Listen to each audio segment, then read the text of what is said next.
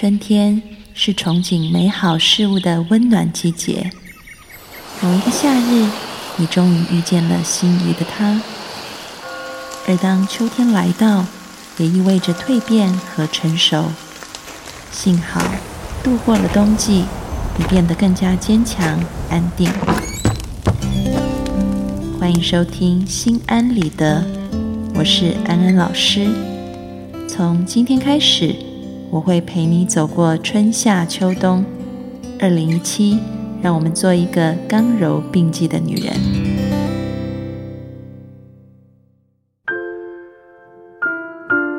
Hello，各位听众朋友，大家好，欢迎收听《心安理得》，我是安安老师。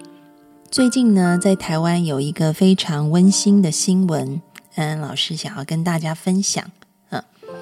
这个新闻。的内容呢，就是台湾的创世基金会，它是一个专门做这个植物人收留的基金会，针对有许多家庭，可能他们的家人呃出了一些意外，或者是生病以后变成了植物人，那么在经济上面没有办法负担植物人照顾费用的话，创世基金会他们就会帮忙呃收容这一些植物人来照顾他们。那么最近呢，在创世基金会里面担任义工的这一些小伙伴，其中有一个他家有养一只很可爱的柴犬，所以呢，有一天他去当义工的时候，当志愿者的时候，他就把他的小柴犬带到这一个呃植物人的这个安养院里面去了。结果后来他就发现他的小柴犬非常的热情啊，去舔这些呃。植物人的脸，然后趴在他们身上，哈，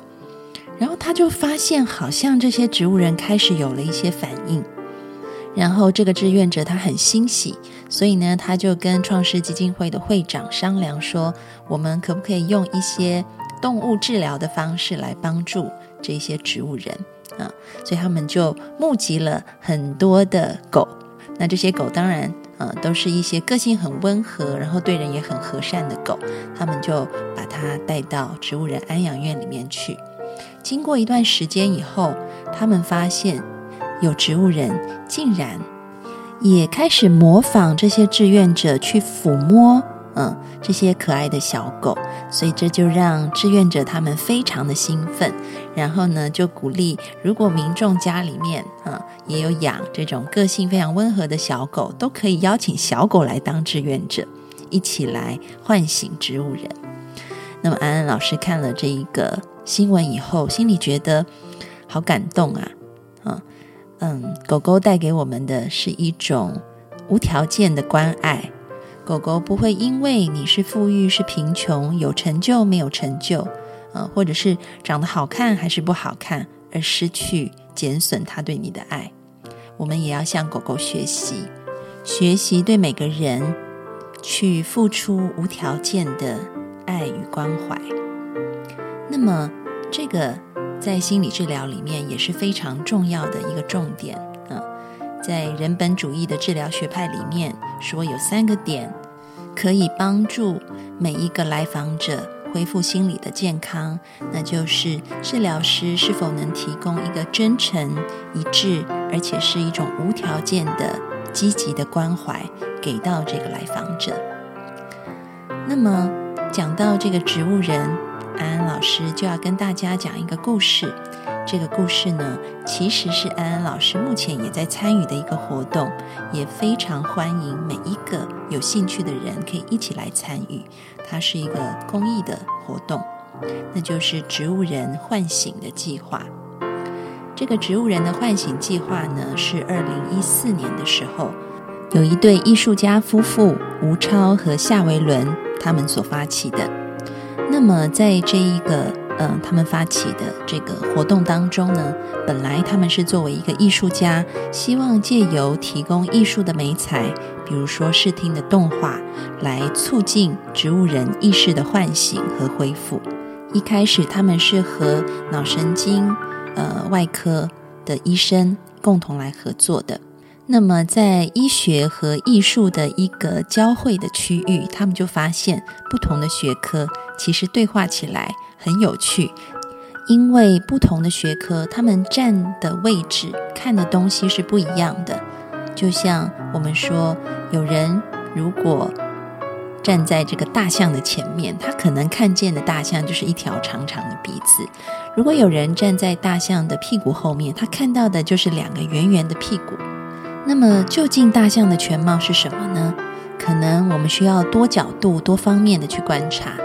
因此，他们开始向外啊，去招募更多的学科人员，可以一起进来参与这个植物人唤醒的公益计划。啊，那安安老师就是那个时候啊加入了这样子的一个公益团队，用心理学的角度来看看我们可以为植物人做些什么事情啊。那陆陆续续的开始有社会学的，有这个电脑科学的。然后也有宗教的，然后也有不同领域、不同专长的心理师和艺术家都加入进来了。那么也有许多的志愿者，他们也加入了这个公益活动。如果你有兴趣，想要把你啊会的一些东西也贡献给这个项目的话，那么安安老师也非常欢迎你可以加入我们。对于这个项目有兴趣的朋友，欢迎你们关注一个公众号。名称叫做“生命观测与猜想”，啊，里面就有很多的相关资料和资讯了。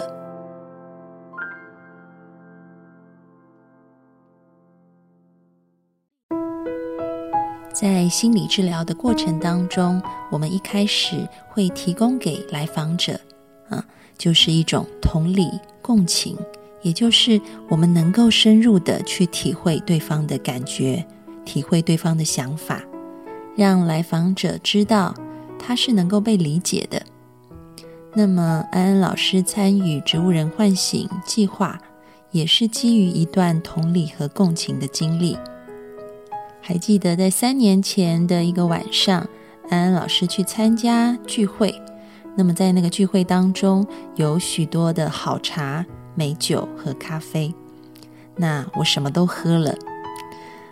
茶和咖啡是一种提神的作用，而酒是一种麻醉的作用。然后呢，这三种饮料可能就在安安老师的肚子里面啊起了这个化学的变化。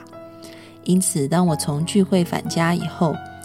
嗯，我躺在床上，我感觉到一种很奇异的经验，那就是我喝醉了，嗯，身体是很难动弹的，但同时我的意识。感觉是很清晰的，因为咖啡和茶的作用，让我的头脑呢还是很清楚的，可以思考。所以我感觉到好像我自己的意识被困在一个动弹不得的身体当中，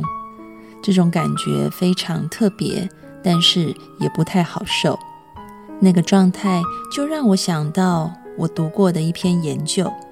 这是英国神经科学家欧文他做的研究，他是一个植物人研究的权威啊。我们一般人会认为植物人他是没有意识的，但是在欧文的研究当中，他提出说，植物人其实有完整的意识，只是这些意识迷失了在受损的大脑和身体当中，造成植物人是困在一种介于生死的灰色地带中。在一个实验当中，欧文让呃一位植物人的受试者去想象自己正在打网球。那么，透过所谓的 fMRI，也就是脑功能的核磁造影，欧文就发现，当植物人听到指示的时候，植物人大脑的前运动皮质区就开始剧烈的活动，嗯，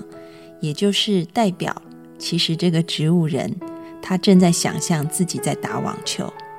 即便他说不出来，不能表达，身体也动弹不得，但是他仍然是有意识的。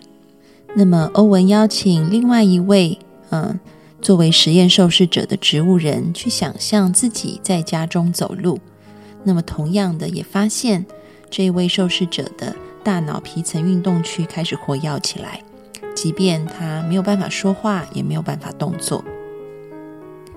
所以呢，当安安老师躺在床上没有办法动弹，但是意识仍然很清楚的时候，我就想到，我的状态可能也是一个植物人的状态吧。第二天，当我这个酒醉退去以后，我起身，然后看一看我的这个手机，我就发现有朋友发了一个植物人唤醒计划，在寻求合作伙伴的招募消息给我。那么，我想这就是心理学上面所说的共识性。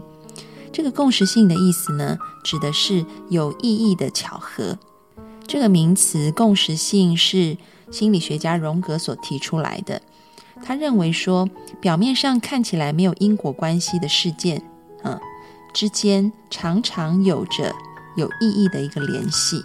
特别是在我们心理内部与我们外在世界两方面同时都进入了我们的意识状态。我们心里想的刚好在外面的世界又碰到了，这就成为共识性。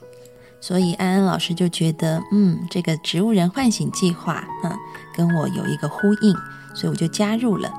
因此，安安老师参与这个计划的起源，其实就是来源于当我的内在能够去同理、共情植物人的感受的时候，那么。我身旁的这个外在环境和世界，也就出现了一个这样子的计划，让我可以去参与。那么，在参与这个计划三年多以来，我们发现了许许多多的故事。每一个植物人，他背后都有自己的故事，而这个故事不只是他自己，还包含了他的朋友、他的家人。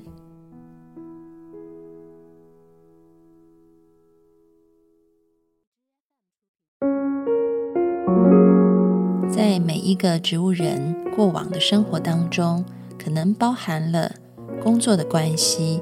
还有情感的关系，而这些关系也会连带的在未来影响他的康复。因此，作为一个心理师，除了我们从植物人他本身的一个感知层面，比如说他可能喜欢什么样子的颜色、气味啊，这是属于感受的部分。